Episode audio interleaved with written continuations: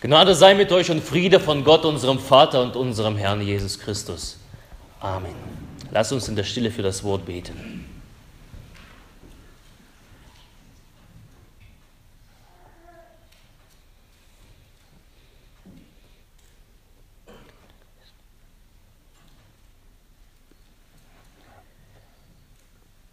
Herr, dein Wort sei meines Fußes Leuchte und dein Licht auf meinem Wege. Amen. Es geht los. Ich steige in ein Auto ein, drehe den Zündschlüssel um, Kupplung und Gas und Abfahrt. Doch nach ein paar Meter stelle ich fest, irgendwas ist nicht in Ordnung. Irgendwie macht der Wagen nicht so richtig mit, wie ich will. Er kommt gar nicht so richtig in die Fahrt. Und obwohl unser Fiat Scudo ganze 163 PS innen drinne hat und vor kurzem stand auf der äh, Kühlerhaube vorne Power, also so rote Buchstaben Power, seitdem wir einen kleinen äh, Unfall hatten, steht das Power nicht mehr. Aber wie auch immer. Und bei diesem Gas geben, bei dem Losfahren, ist nichts mit Power. Nur komische Geräusche. Man sucht nach einer Ursache und dann tatsächlich der Blick fällt nach unten und der Geistesblitz kommt, löse doch mal die Handbremse. Erleichtert über die Lösung des Problems, löse doch die Handbremse, kann es weitergehen, kann die Fahrt beginnen. Und so habe ich meine Predigt heute genannt, löse doch die Handbremse. Löse doch die Handbremse. Beim Auto ist es schnell ausgemacht, was es ist. Aber ich möchte uns nicht mit Autogeschichten heute langweilen, sondern auf etwas hinauskommen. Denn in unserem Leben gibt es etwas, das sich wie ein Fahren mit einer Handbremse anfühlt. Du lebst und du denkst, du fährst äh, äh, also quasi mit einer Hand, angezogenen Handbremse. Das hindert uns daran, den Gang zuzulegen oder gar überhaupt von der Stelle zu kommen. Man fühlt sich ausgebremst in seinem Leben, in seinem Glaubensleben, gehandicapt, wie ausgeschaltet. Da ist keine Kraft da. Da ist keine richtige Lust da. Da ist keine Lust zu glauben. Da ist keine Lust auf Gott. Da ist keine Lust auf Gebet oder die Bibel. Es geht eben nicht vorwärts. Man bleibt auf der Stelle. Das Glaubensleben erlahmt. Und das, was als Handbremse in unserem Leben stattfindet, ist so etwas, wenn wir mit Gott ein paar Sachen nicht geklärt haben. Wenn Dinge zwischen Gott und mir stehen und nicht aus dem Weg geräumt sind, dann fühlt sich das ebenso an als Leben mit angezogener Handbremse. Und die Bibel nennt sowas Schuld und Sünde. Die Beziehung zwischen dir und Gott belasten und du fühlst so, als ob du mit angezogener Handbremse fährst. Es geht nicht vorwärts. Und diese Handbremse ist von Anfang an angezogen, von der Geburt her. Als Mensch werde ich hineingeboren in eine Welt, in ein System von Handbremse fahrenden Individuen. Und es kann keiner von sich behaupten, er sei frei davon. Von Anfang an fahren wir mit angezogener Handbremse. Beim Auto wenn du mit der Handbremse fährst, ist es nicht nur, dass das Vergnügen am Fahren dahin ist, dass es keinen Spaß mehr macht am Fahren, sondern irgendwann lässt auch die Bremswirkung nach und du machst dein Auto kaputt.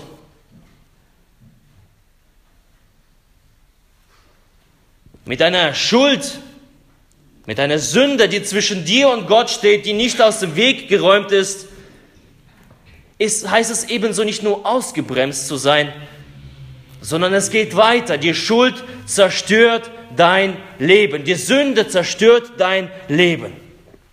Macht das kaputt. Die Sünde und Schuld in deinem Leben bringt Verderben und am Ende kostet sie nämlich dein Leben. Wie Paulus sagt, der Lohn für die Sünde ist der Tod. Das heißt, wenn da Gott ist und hier du und dazwischen die Schuld, am Ende steht der Tod. Dein Leben kaputt. Aber ich glaube, dass niemand so leben will und niemand will so enden. Niemand möchte mit einer angezogenen Handbremse leben und niemand möchte sein Leben enden, dass am Ende der Tod steht und nichts weiter. Niemand möchte ausgebremst sein, gefangen, blockiert. Ich glaube, dass Menschen nach Freude suchen, nach Freiheit suchen. Freiheit von Schuld und Sünde, Freiheit von Sachen, die sie bedrängen. Das ist unser Trieb. Und so ein Leben in Freiheit ist möglich. Das ist die gute Botschaft. Das Leben ohne die angezogene Handbremse ist möglich. Ein unbelastetes Leben ist möglich. Doch was will man? Aber in, wie will man das machen? In Freiheit und Freude leben. Wie will man das machen, in der Gabe des ewigen Lebens zu leben? Man muss die Handbremse lösen. Löse doch mal die Handbremse. Wie kann das geschehen? Wie kann diese Handbremse in unser Leben gelöst werden? Wie geht das? Wie funktioniert das? Und der erste Schritt, den die Bibel uns sagt, lautet, bekenne deine Schuld vor Gott. Verstecke sie nicht.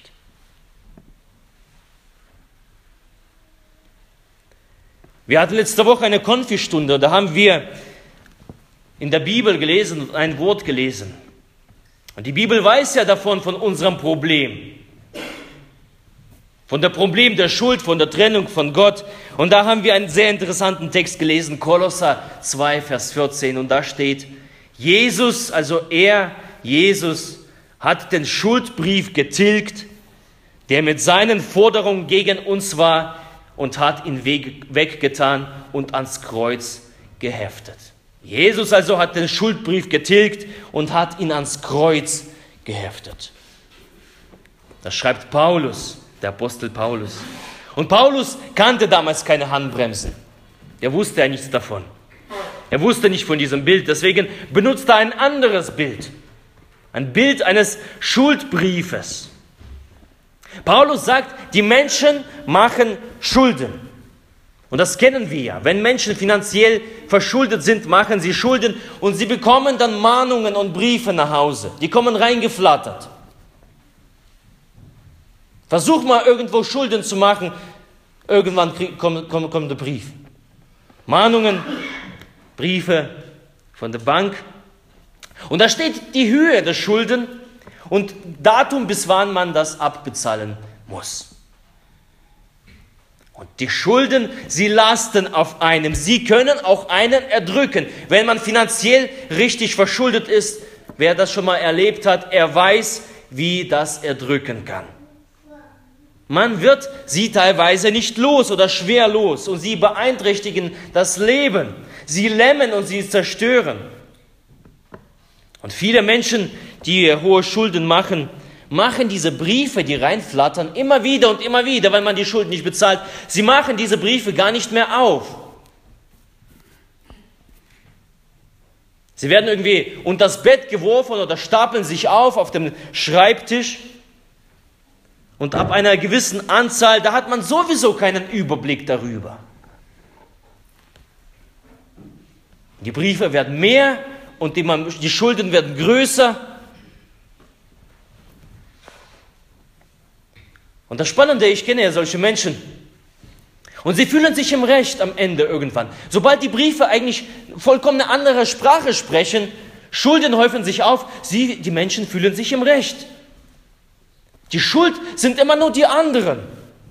Der Staat ist schuld, der ja nichts fördert. Das Finanzamt ist schuld. Die Banken sind schuld. Niemals sind die Menschen schuld, die Schulden machen. Das kann man sehr häufig beobachten.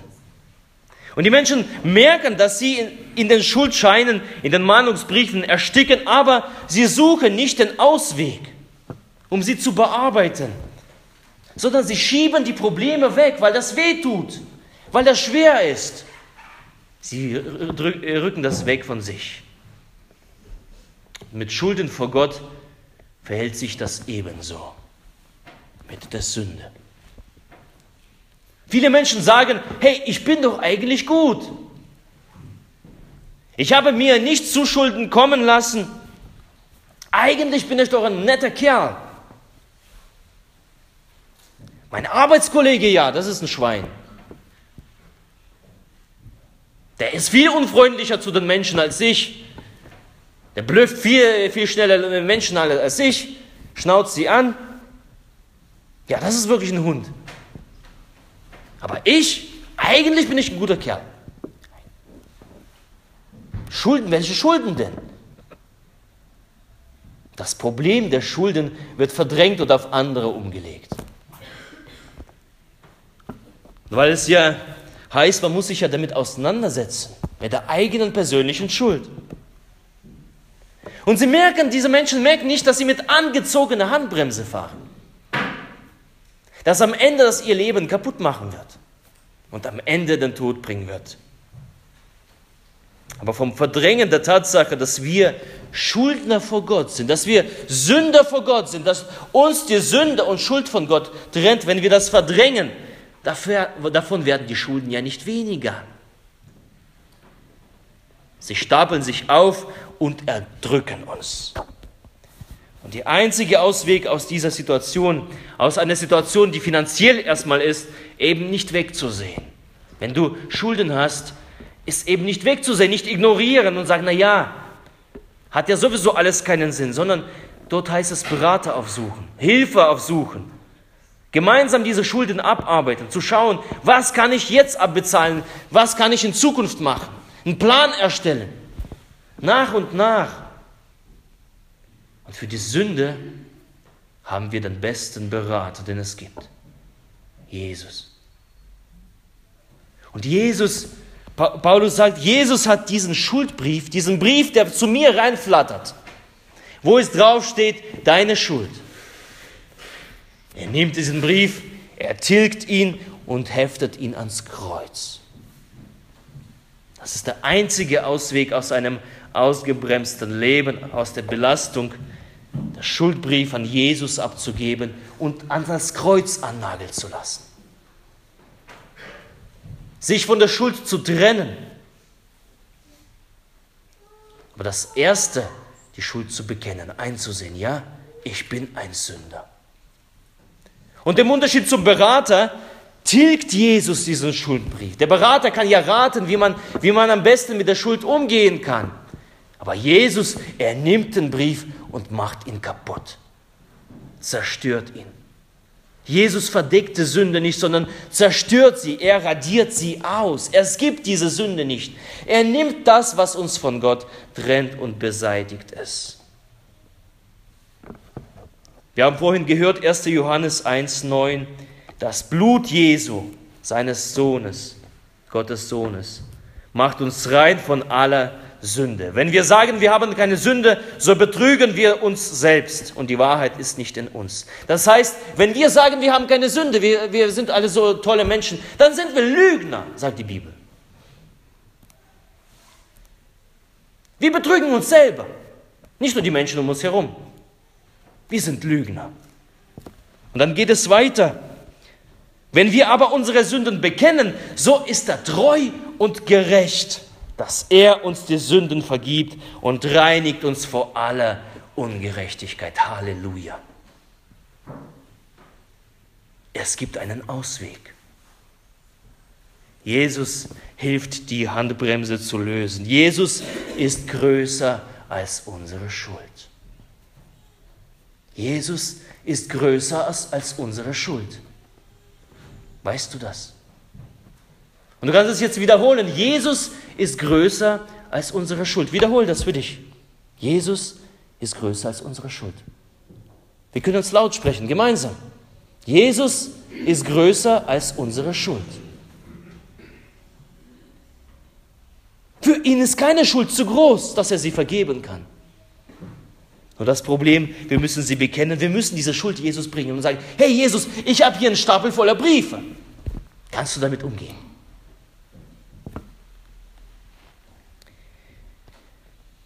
Das Einzige, was der Mensch wirklich im Leben braucht, ist Vergebung, ist Befreiung von Schuld und Befreiung vom Tod. Und das ist der Moment der Versöhnung mit Gott, der wahren, die wahre Befreiung, wenn wir die Schuld Gott entgegenbringen und Jesus das entgegennimmt. Als Christ muss man nicht mit der Schuld leben. Er kann sie wegnehmen. Er ist größer als unsere Schuld. Und ich persönlich habe das vor 14 Jahren erleben dürfen, wie das ist, wie sich das anfühlt. Ich habe mich irgendwann in Gottesdienst verirrt und saß vielleicht die ersten paar Wochen da, habe mir das angehört. Und irgendwann mal kam darüber die Predigt. Und der Prediger, der rief nach der Predigt, hat gesagt, hey, wer sich so fühlt, wer sich angesprochen fühlt, wer sich schuldig fühlt, wer sich erdrückt fühlt und getrennt von Gott, der möge nach vorne kommen. Und irgendwie bewegte sich in mir was. Meine Frau stand daneben, in ihr bewegte sich das ebenso, aber in mir persönlich bewegte das. Und irgendwie fühlte ich, hey, von vorne ist wie, wie als, als ob dich jemand halt mit so einem Lasso äh, eingefangen hat und er zieht. Und du stehst da in der Reihe. Und dann fingen meine Beine an zu gehen. Und ich sah, sah mich irgendwann mal vorne. Und als ich dort vorne stand, merkte ich diese ganze Schuld, die ganze Sünde, das ist wie so ein großer Rucksack, der auf meinen Schultern lastet und mich erdrückt.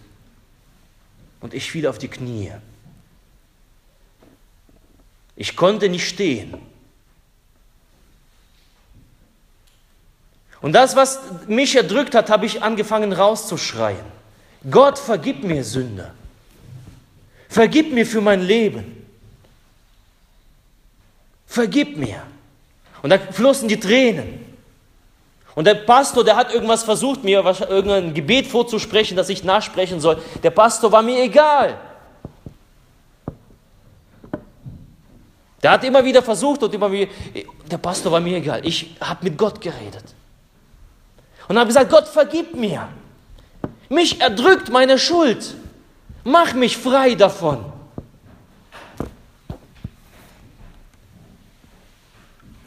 Und dann, als ich aufstand, ich konnte fliegen. Es war ein Gefühl, als ob ich fliegen konnte. Die Schuld war weg. Das Erdrückende, der Schuldbrief ist getilgt. Die Schwere auf den Schultern war nicht mehr da.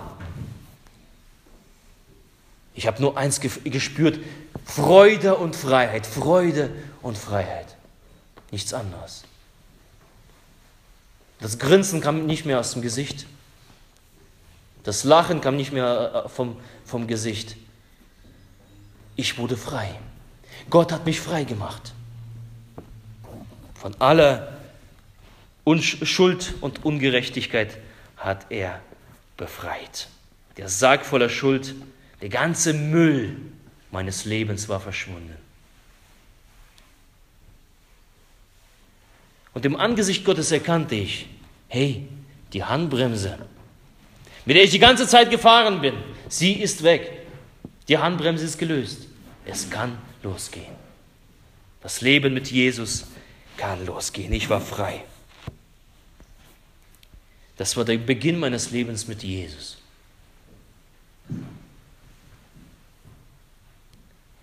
Und dazu ermutige ich uns alle. Wenn du diese Schuld in dir spürst, und ich glaube, wenn jeder, die Schuld ist da, die brauchst du nicht wegzureden. Wenn du in dich hineinhörst und wenn du das spürst, gibt es eins zu tun, zögere nicht, bekenne vor Gott. Zögere nicht und komme vor Gottes Angesicht, beuge deine Knie und werde frei. Bei Gott ist Vergebung.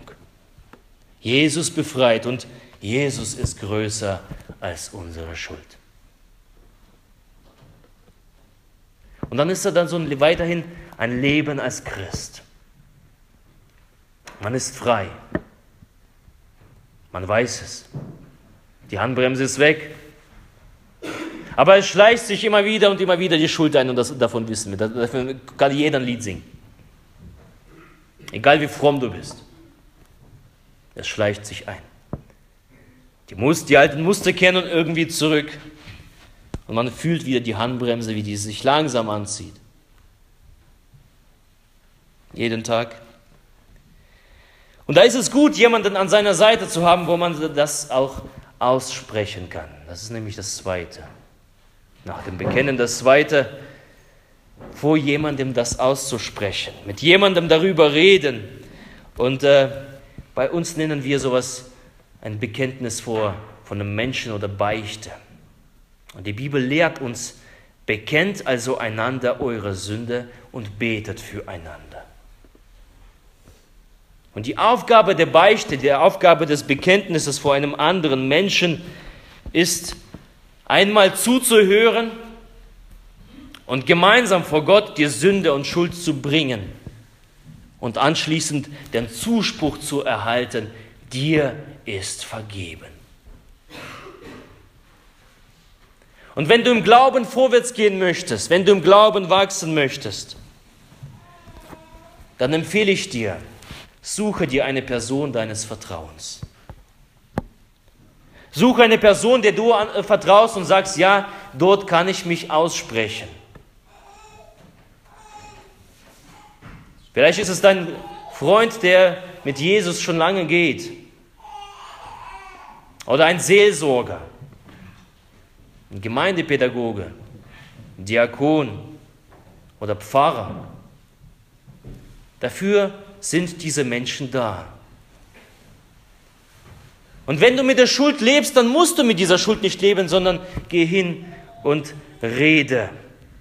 Keine Sorge, dass, dass da sich jemand verquatscht. Such dir erstens natürlich auch aus, wenn du aus von Freunden äh, jemandem das erzählst, such jemanden aus, wo du wirklich Vertrauen hast und sagst, hey, der wird das nicht weiter tratschen. Und bei Pfarrern und Gemeindepädagogen, Diakonen ist sowieso das Beichtgeheimnis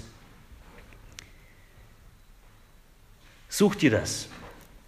Geh hin und bekenne und lass dir die, die Freisetzung, die Vergebung zusprechen.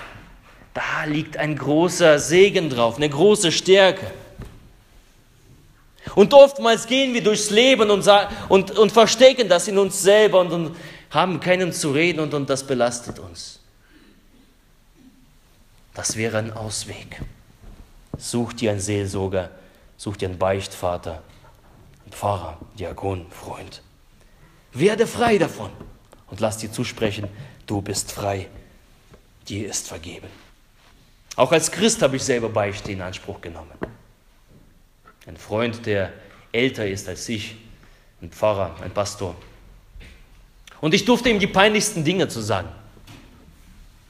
Und das tut gut, das nicht zu verstecken, das nicht zu verschweigen, sondern die peinlichsten Dinge, die mich betreffen, habe ich ihm gesagt und er hat mir die Vergebung zugesprochen und ich habe diese Vergebung in Empfang genommen bekommen. Und dann fühlst du, die Handbremse ist weg. Es ist vorbei, es kann wieder vorwärts gehen. Eine Beichte und äh, Bekenntnis vor einem anderen Menschen, da liegt Segen drauf, Verheißung drauf. Tu das. Rede mit jemandem darüber. Lass für dich beten. Lass dich von Gott befreien. Als Pfarrer habe ich ebenso erlebt, wenn Menschen dazukommen und Beichte suchen, Vergebung suchen. Teilweise dauert das lange. Teilweise ist es wirklich ein langer Weg, aber wenn du siehst, dass da ein Prozess ist, wenn du siehst, wie der Mensch am Anfang war und wie der Mensch jetzt ist, ist es ein, ein großer Segen, wie Menschen befreit werden, wie Menschen den Weg anfangen neu mit Gott, wenn Menschen äh, auf dem Weg immer wieder sich äh, auch da befreien lassen. Das alles rauskehren und vor Jesus ablegen und mit sich abwaschen mit dem Blut Jesu Christi.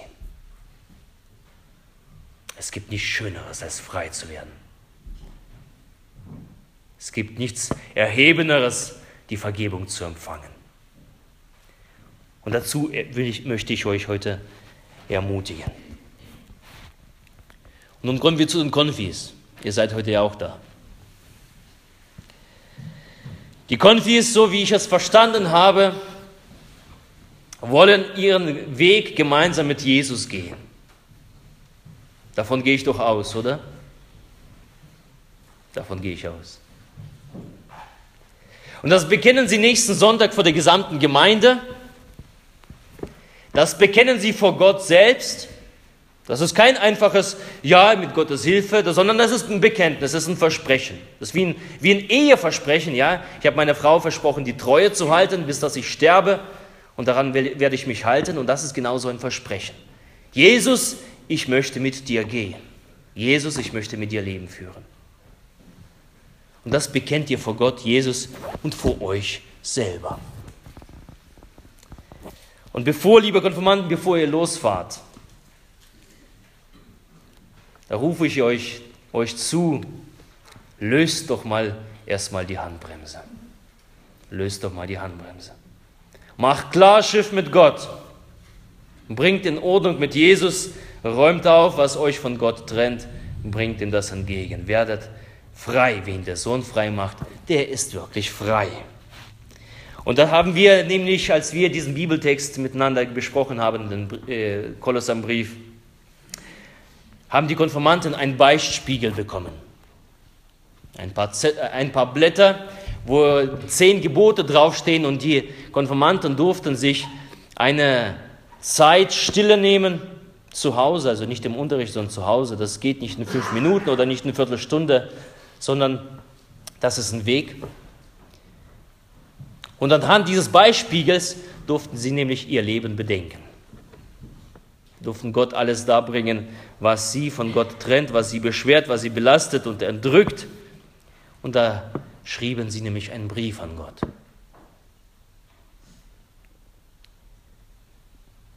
Ihr habt euch Gedanken gemacht über die zehn Gebote, über euch, über euer Leben. Und ihr wollt das bereinigen mit Jesus. Und das wollen wir heute tun. Das, vorne steht das Kreuz, das Zeichen unserer Vergebung, das Symbol unserer Vergebung. Dort hat Jesus für uns bezahlt. Und jede Sünde wurde durch die Nägel ans Kreuz geheftet. Die Schuldbriefe von uns finden wir dort. Und für die Konfis, ihr dürft eure Briefe dann nehmen, wenn, wir, wenn dann die Musik erklingt. Und da vorne findet ihr nämlich Hammer und Nägel. Und das kann jeder nacheinander, also nicht alle zusammen nacheinander, das sich so viel Zeit nehmen am Kreuz, wie er will. Sein Schuldbrief, ihr, den ihr geschrieben habt, dürft ihr dann ans Kreuz heften und euch auch symbolisch von euren Sünden trennen, sie dort lassen. Diese Briefe wird keiner lesen. Die werde ich nicht lesen, die wird auch die Gemeinde nicht in Empfang äh, nehmen. Die werden dann verschwinden und verbrannt. Sie gelten nicht mehr als Symbol und Zeichen der Freiheit. Und wenn die Konformanten fertig sind, dann lade ich die Gemeinde ein. Und wenn du in dir das spürst, dass du eine Schuld hast, dass die Schuld dich erdrückt und du Klarschiff mit Gott machen musst, an diesem Tag möchte ich mit Gott Klarschiff machen. Wenn dich das bewegt und du das in deinem Herzen spürst, dann lade ich dich ebenso ein. Da vorne sind Zettel und Stifte. Kannst gerne dort an den Zettel schreiben und ebenso draufhämmern. Oder du sprichst ein Gebet vom Kreuz. Oder du kniest nieder. Oder du kommst nach dem Gottesdienst dazu und sagst, hey, Pfarrer, ich hätte da was. Ich lade dich dazu ein. Trage deine Schuld nicht weiter. Werde davon los. Befreie dich davon. Löse doch mal die Handbremse. Und der Friede Gottes, der höher ist als alle Vernunft, er bewahre eure Herzen und Sinne in Christus Jesus. Amen. Und werden die Konformanten das tun,